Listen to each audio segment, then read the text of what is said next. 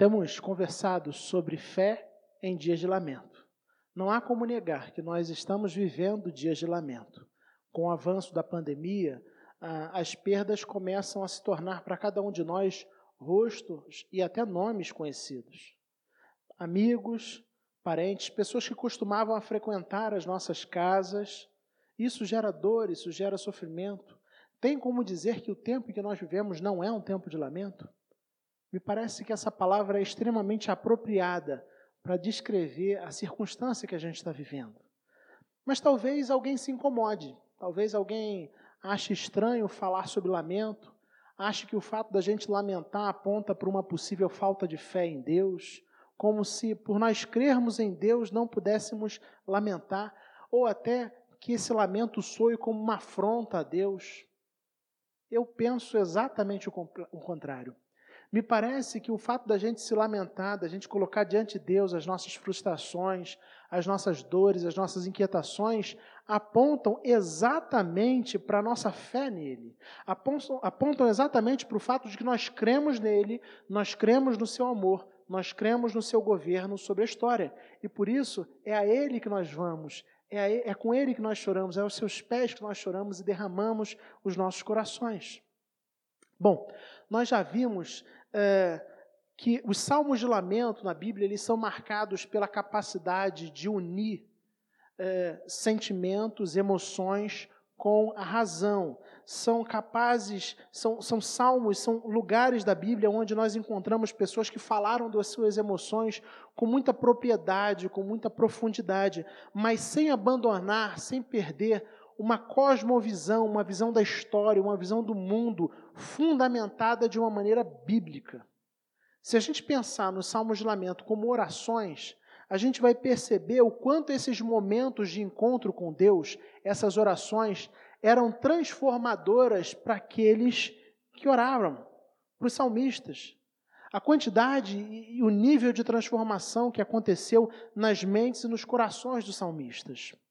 Para ouvir mais sobre as duas mensagens anteriores, você pode procurar depois é, por IPCcast nas principais plataformas digitais de podcast. Ou então aqui no nosso canal do YouTube, uh, o vídeo dessas mensagens está gravado também e foi postado. Hoje eu quero conversar com você sobre o Salmo 57. Mas antes de ler o texto, eu quero convidar você a mais uma vez fechar os seus olhos para que a gente peça a direção de Deus para esse momento. Vamos orar?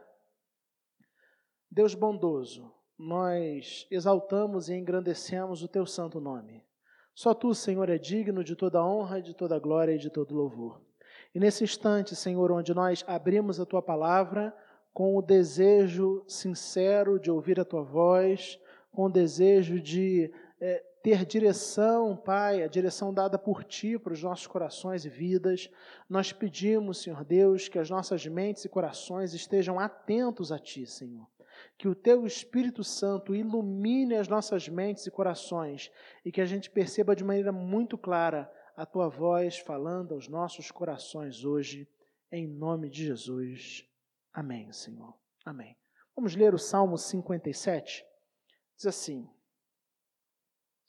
Para o mestre de música, de acordo com a melodia, não destruas. Poema epigráfico davídico quando Davi fugiu de Saul para a caverna. Versículo 1.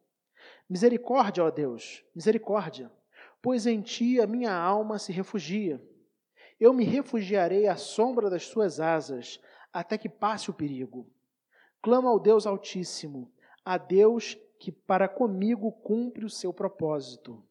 Dos céus ele me envia a salvação, põe em fuga os que me perseguem de perto. Deus envia o seu amor e a sua fidelidade. Estou em meio a leões, ávidos para devorar. Seus dentes são lanças e flechas, suas línguas são espadas afiadas. Se exaltado, a Deus, acima dos céus, sobre toda a terra esteja a tua glória. Preparam armadilhas para os meus pés. É, fiquei muito abatido. Abriram é, uma cova no meu caminho, mas foram eles que nela caíram. Meu coração está firme, ó Deus, meu coração está firme. Cantarei ao som de instrumentos, acorde minha alma, acordem harpa e lira, vou despertar a alvorada. Eu te louvarei, ó Senhor, entre as nações, cantarei louvores, cantarei teus louvores entre os povos, pois o teu amor é tão grande que alcança os céus, a tua fidelidade vai até as nuvens. Se exaltado, ó Deus, acima dos céus, sobre toda a terra esteja a tua glória. Amém. Amém. O Salmo 57 foi um dos salmos do saltério escrito por Davi durante o período em que ele fugia do rei Saul. Nós já temos visto isso é, na última semana. Vimos também um salmo que parece apontar é, para o período em que Davi é, fugia de Saul. Saul sabia que ele era rei sobre Israel e sabia que o seu governo já estava limitado por Deus. Dentro de pouco tempo ele seria substituído, e seu substituto não seria seu filho, mas sim Davi. E por isso Saul passa a persegui-lo por inveja, por se incomodar da fama, se incomodar do reconhecimento que Davi tinha, e ele passa a perseguir e coloca a vida de Davi sob risco. De maneira que Davi começa a fugir e passa um longo período fugindo de Saul para preservar a sua própria vida. E como é, Davi, nesse período de fuga, nesse período de exílio, se assim a gente pode dizer, como Davi começa ao Salmo 57, versículos de 1 a 3, ele começa exatamente clamando, pedindo a misericórdia de Deus, pedindo que Deus manifeste a misericórdia em sua vida. Quando nós lemos assim: Misericórdia, ó Deus, misericórdia, pois em ti a minha alma se refugia eu me refugiarei à sombra das tuas asas, até que passe o perigo. Clamo ao Deus Altíssimo, a Deus que para comigo cumpre o seu propósito. Dos céus ele me envia a salvação, põe em fuga os que me perseguem de perto. Deus envia o seu amor e a sua fidelidade. Então, Davi começa o salmo clamando pela misericórdia de Deus. E é interessante porque essa repetição, misericórdia, Senhor, misericórdia, traz exatamente a noção do sentimento de urgência que o salmista tem, como alguém que tem pressa em ser atendido pelo seu Deus. Não há dúvidas de quando a gente está num momento de dor e sofrimento, os nossos pedidos, as nossas súplicas, as orações que nós fazemos têm também esse senso de urgência, principalmente diante de um sofrimento que se parece permanente, como era o sofrimento vivenciado por Davi. Davi já vinha há bastante tempo sofrendo com a perseguição, há bastante tempo, tendo sua vida correndo risco, e ele clama: misericórdia, misericórdia, como quem diz: Senhor, te apressa em me acudir, te apressas em, em agir com misericórdia na minha vida. Age o mais rápido possível. E logo depois de clamar por misericórdia, Davi afirma que ele havia entregado sua vida, se entregado ao cuidado de Deus e agora desfrutava de um lugar de segurança às sombras das asas do Deus Pai Todo-Poderoso, rico em bondade. E aí, quando eu leio, eu leio isso, eu me lembro de muito tempo atrás, quando eu era ainda criança, e eu já comentei isso com alguns dos irmãos da igreja, é, já comentei que quando eu era criança eu tinha medo de cachorro, muito medo de cachorro. E os vizinhos é, meu, do meu pai, no caso onde meus pais moram, é, em determinado, determinada época compraram um cachorro grande, esse cachorro da raça Doberman, Provavelmente a maioria das pessoas que assistem é, esse sermão sabe do tipo de cachorro que eu estou falando. Sabe aquele cachorro bravo, com cara de mal, aquele que intimida realmente ladrão, que você coloca na sua casa para que ninguém chegue nem perto do, do portão. É desse tipo de cachorro, né? Que eu estou falando. Então os vizinhos compraram é, um Doberman e, e, esses vizinhos eles tinham uma prática que de vez em quando eles colocavam, eles abriam o portão e eles colocavam o cachorro para correr na calçada. E o cachorro corria de um ponto ao outro da calçada, né? E fazia com que todo mundo que estivesse por ali ficasse com medo, logicamente. E às vezes, nesse, exatamente nesse instante, nesses instantes onde o cachorro estava solto, correndo na calçada, meu pai chegava com a gente, com os três filhos de carro. E eu me lembro bem que é, quando isso acontecia, meu pai parava o carro bem perto da porta de casa, e aí ele pegava um por um dos seus filhos, colocava no colo, eu e meus irmãos, um de cada vez, colocava no colo, tirava, tirava do carro, melhor dizendo, colocava no colo, andava até a porta de casa e colocava a gente na porta de casa em segurança. E aí voltava para o carro e pegava o segundo e pegava finalmente o terceiro. E eu me lembro bem de sentir uma espécie de segurança e tranquilidade e paz ali no colo do meu pai, como se eu estivesse completamente protegido, como se aquele cachorro feroz fosse não tivesse qualquer capacidade de me causar dano. Quando hoje, olhando para trás, eu sei muito bem que bastava que aquele cachorro levantasse a boca para me morder. Embora meu pai tivesse toda a boa vontade de me proteger, a verdade é que pouco ele poderia fazer se aquele cachorro estivesse realmente determinado a me morder.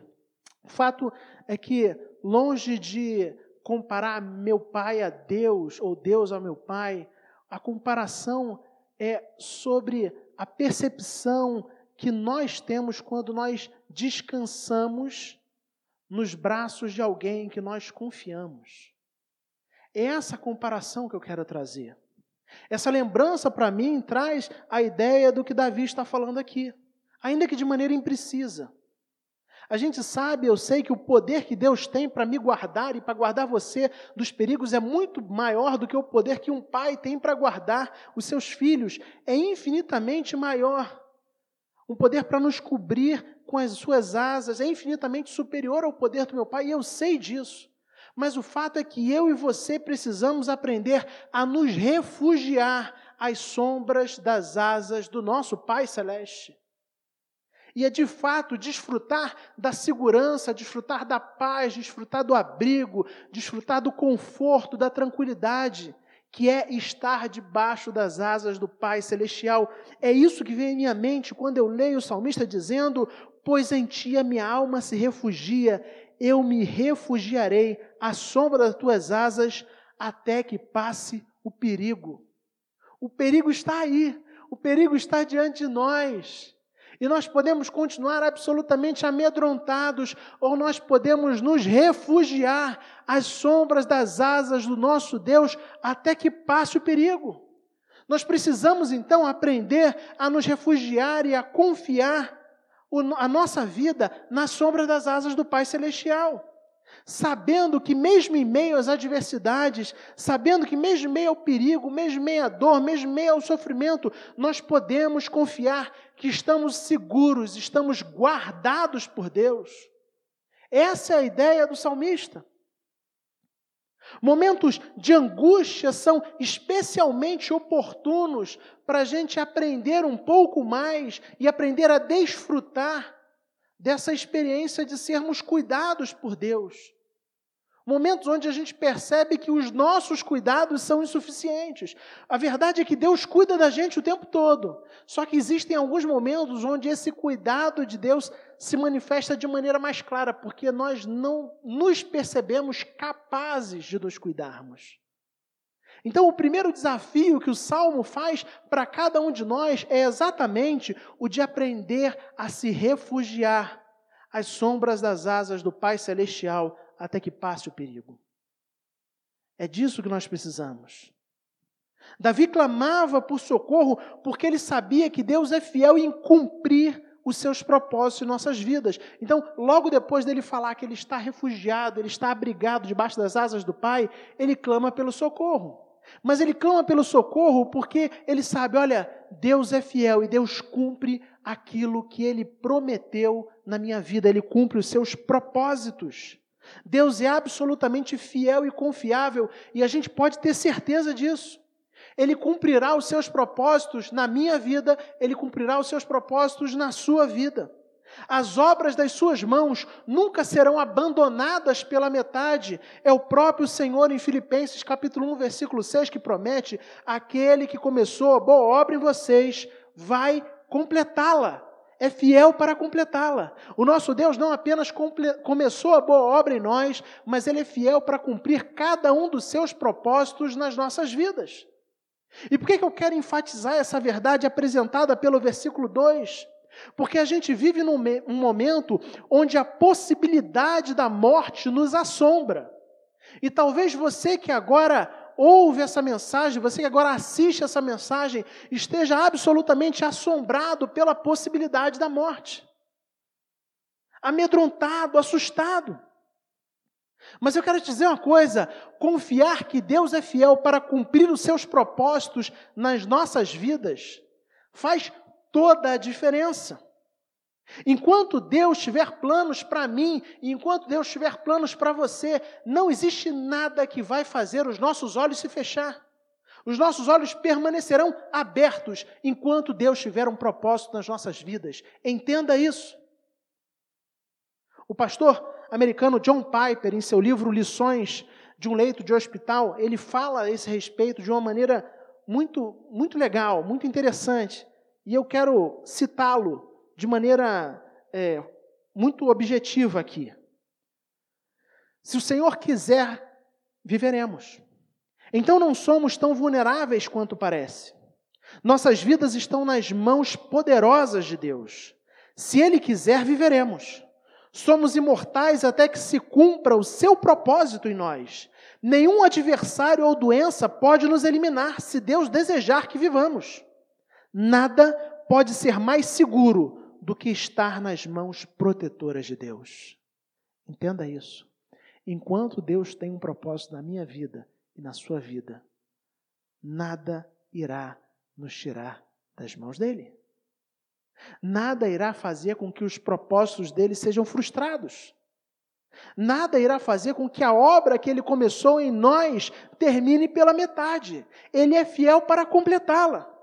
Me parece que John Piper possivelmente tenha se inspirado em George Whitfield, pastor anglicano, evangelista do século XVIII, a quem se atribui uma frase belíssima: somos imortais até que a nossa obra na terra esteja completa. Entenda isso. Preste bastante atenção nessa verdade. Descanse na certeza de que Deus é fiel para completar a boa obra e o propósito que tem na sua vida. Deus é fiel para cumprir os propósitos na sua vida. Como nós lemos em Tiago, capítulo 4, versículos 14 e 15, vocês nem sabem o que acontecerá amanhã, que é a sua vida. Vocês são como a neblina que aparece por um pouco de tempo e depois se dissipa. Em vez disso, deveriam dizer: se o Senhor quiser, viveremos ou faremos isto ou aquilo.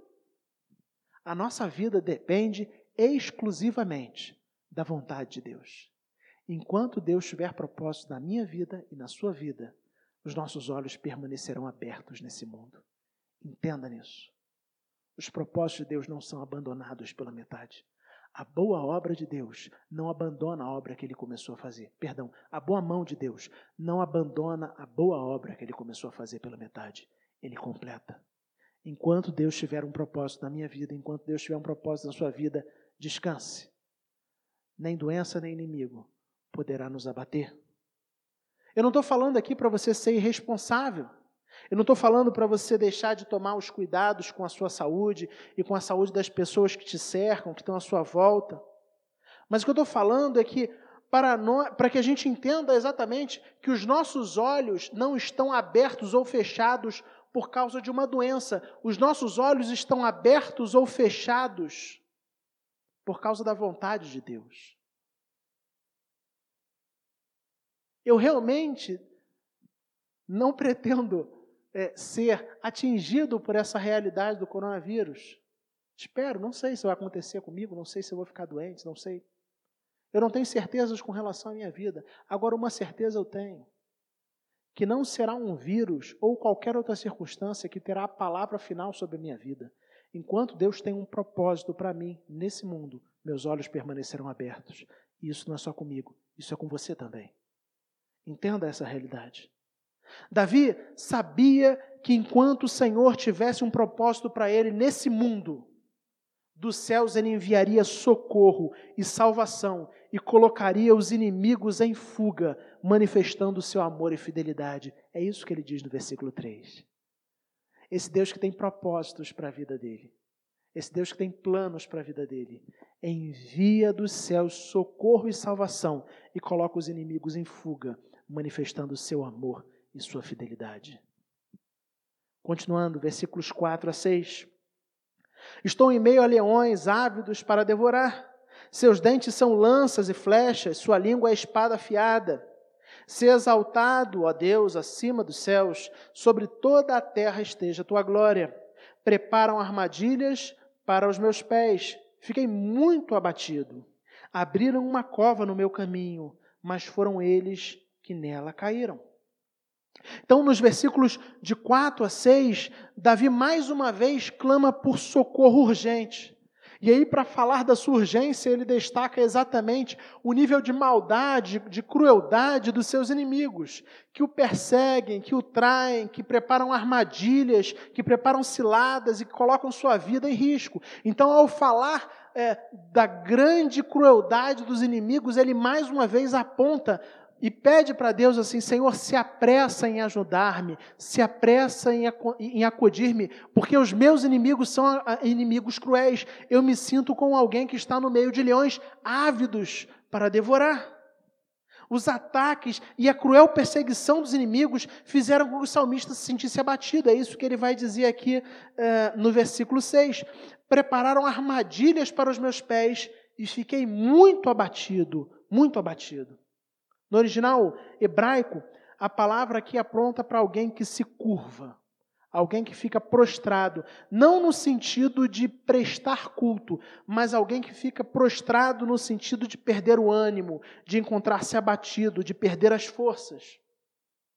E eu acho muito, muito legal que é, Davi tenha colocado isso aqui, porque eu fico pensando quantas vezes eu e você também nos sentimos completamente abatidos, sem forças, prostrados diante da dor e do sofrimento. E a gente fica com peso na consciência, como se o fato da gente estar cansado, abatido, com medo, é, isso nos tornasse menos crentes. Mas Davi, homem segundo o coração de Deus, relata o seu lamento dessa forma também. A gente poderia até citar Jesus que no Getsemane, momento eh, final de sua caminhada para a cruz, ele também fala da sua dor, da sua agonia, do seu sofrimento. Então, por que será que nós nos achamos equivocados ou pecadores pelo fato de falarmos que estamos abatidos, que estamos tristes, que estamos sentindo as dores decorrentes dos sofrimentos da vida? Não existe pecado nisso. A gente pode falar com Deus com abertura, assim como Davi, nós somos seres humanos, frágeis, e não precisamos tentar esconder de Deus os nossos medos e fragilidades. Eu falo isso porque, principalmente no meio é, da igreja, no meio dos cristãos, eu vejo essa tendência a tentar esconder, fingir que não sentem, fingir que não sentem dor, fingir que não se incomodam, fingir que não sofrem. Só que fingir que não sente não faz sentido porque a gente continua sentindo. E faz ainda menos sentido quando a gente faz isso diante de um Deus que sonda os nossos corações. Então o salmista não se incomoda de expor a fragilidade, de expor a dor. E eu quero encorajar você também a fazer isso. Quando você sente dor, quando você sente sofrimento, quando seu coração está com medo, quando seu coração está angustiado, quando seu coração está apertado, coloque isso para Deus. Deus não se incomoda. Deus não fica perturbado, ele não se sente ofendido quando a gente revela a nossa fraqueza. É preciso muita fé para procurar Deus, para se derramar aos pés de Deus nos momentos de fraqueza. E é isso que os salmos de lamento nos mostram. E aí, caminhando já para o final do texto, versículos de 7 a, Deus, 7 a 10, perdão, 7 a 11, nós lemos assim: Firme está o meu coração, a Deus, o meu coração está firme. Cantarei e entoarei louvores. Acorde a minha alma, acorda em lira e harpa. Quero acordar e alvore... o alvorecer. Eu te darei, eu te darei graças entre os povos. Cantarei louvores a ti entre as nações, pois a tua misericórdia se eleva até os céus e a tua fidelidade até as nuvens. Se exaltado, ó Deus, acima dos céus e em toda a terra brilhe a tua glória. Nos versículos finais do salmo, Davi diz que o seu coração está firme em Deus, na sua proteção, nas suas promessas. E aí ele inicia um momento, uma espécie de momento de louvor. Porque ele começa a louvar a Deus, ele começa a engrandecer a Deus, ele começa a falar assim: olha, eu vou cantar a Deus, eu vou exaltar a Deus. É interessante notar que esse, esse momento é muito característico dos salmos de lamento, onde o salmista chega diante de Deus com seu coração apertado, com seu coração angustiado, com seu coração vivenciando o sofrimento e a dor. Ele ora, ele se derrama diante de Deus. E depois de um período ali aos pés do Senhor se derramando, ele é, finaliza a sua oração com o seu coração, com a sua esperança renovados. Perceba que não houve tempo para o salmista, a, a situação vivencial continua a mesma.